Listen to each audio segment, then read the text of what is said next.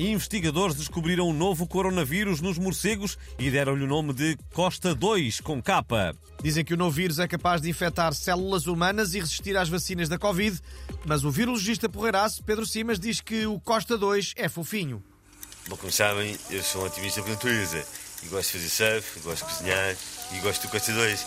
E sabem porque é que ele se chama Costa? Porque o principal sintoma que dá é pôr os pacientes a comer sílabas e a suar do bigode, como António Costa. a sério, é muito divertido. E vocês sabem que eu gosto muito de divertido. Agora,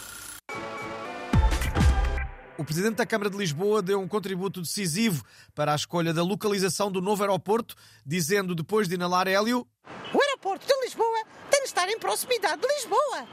está então resolvido o problema. Moedas acrescentou ainda eh, que a futura ponte sobre o Tejo deve ser sobre o Tejo. Ainda no âmbito da Câmara de Lisboa, foi criada recentemente uma linha ruído para onde os municípios poderão ligar sempre que o barulho os esteja a incomodar. O Portugalex teve acesso a algumas chamadas.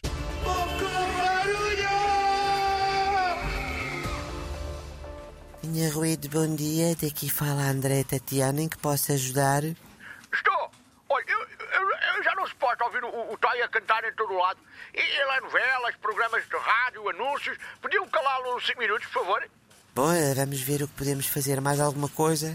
Meu- O meu vizinho tem uma, uma barbadora industrial ligada, ligada 24 horas por dia, mas, mas é mais suportável que o Toy. Pode ficar para depois.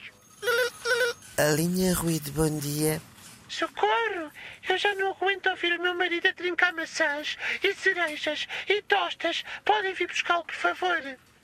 A bom, a carrinha municipal que recolhe maridos ruidosos passa às oito. É só deixá-lo à porta. Ai, muito obrigada. Eu amo a linha ruído.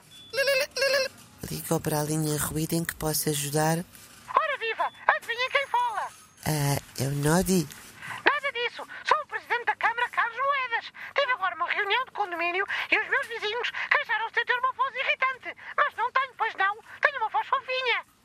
É muito fofinha, Sr. Presidente. Cumprimentos à Ursa Teresa e ao Sr. Lei.